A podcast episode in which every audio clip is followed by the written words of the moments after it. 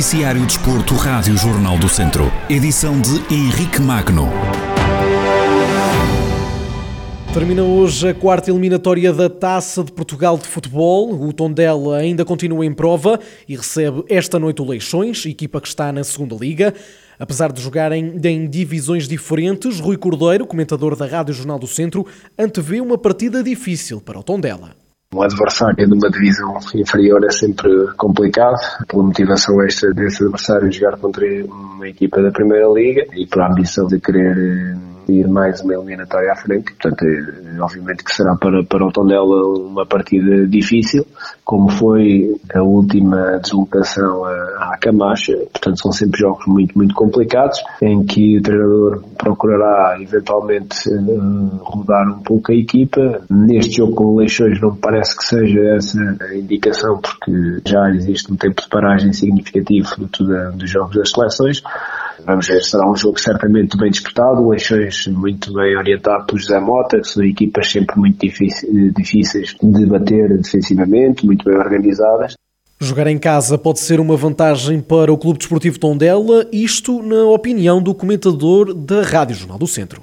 O fator casa acaba por ser sempre importante para o conforto da equipa e dos jogadores, mas é sempre difícil porque por vezes estas equipas, ainda mais da segunda liga, são muito bem organizadas defensivamente, uma equipa de José Mota são sempre equipas muito agarridas, com jogadores muito lutadores e portanto de grande entrega, que vão dar tudo na partida, com, com, com a ambição de querer passar à eliminatória seguinte. E portanto o jogo é de extrema dificuldade.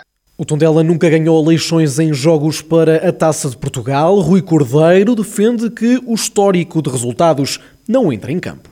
Em relação ao histórico, ligo muito pouco. Aliás, eu acho que a própria equipa, os jogadores, eh, passam-lhes completamente isso ao lado. Porque a realidade é, é que existe no momento, é o plantel que existe no momento, o que está para trás era em função de, equipas, de dinâmicas, de jogadores que estão para trás, portanto, com contextos completamente diferenciados e, portanto, acho que a realidade é, é o momento, é o momento atual. O Tondela terá um plantel superior ao, de Leixões, pelo menos em valores, mas para isso terá que, que, demonstrar dentro de campo. E eu acho que na cabeça, pelo menos é aquilo que eu sempre senti no, no balneário, na cabeça dos jogadores e de toda a estrutura, é que o jogo é para ganhar e o que está para trás está para trás. E é trabalhar com estes que temos e com os jogadores que temos, com a equipa que temos e com as dinâmicas que temos agora para tentar vencer o adversário Rui Cordeiro, comentador Rádio Jornal do Centro, antever o jogo entre, entre Tondela e Leixões, a contar para a quarta eliminatória da Taça de Portugal, jogo que se realiza esta noite.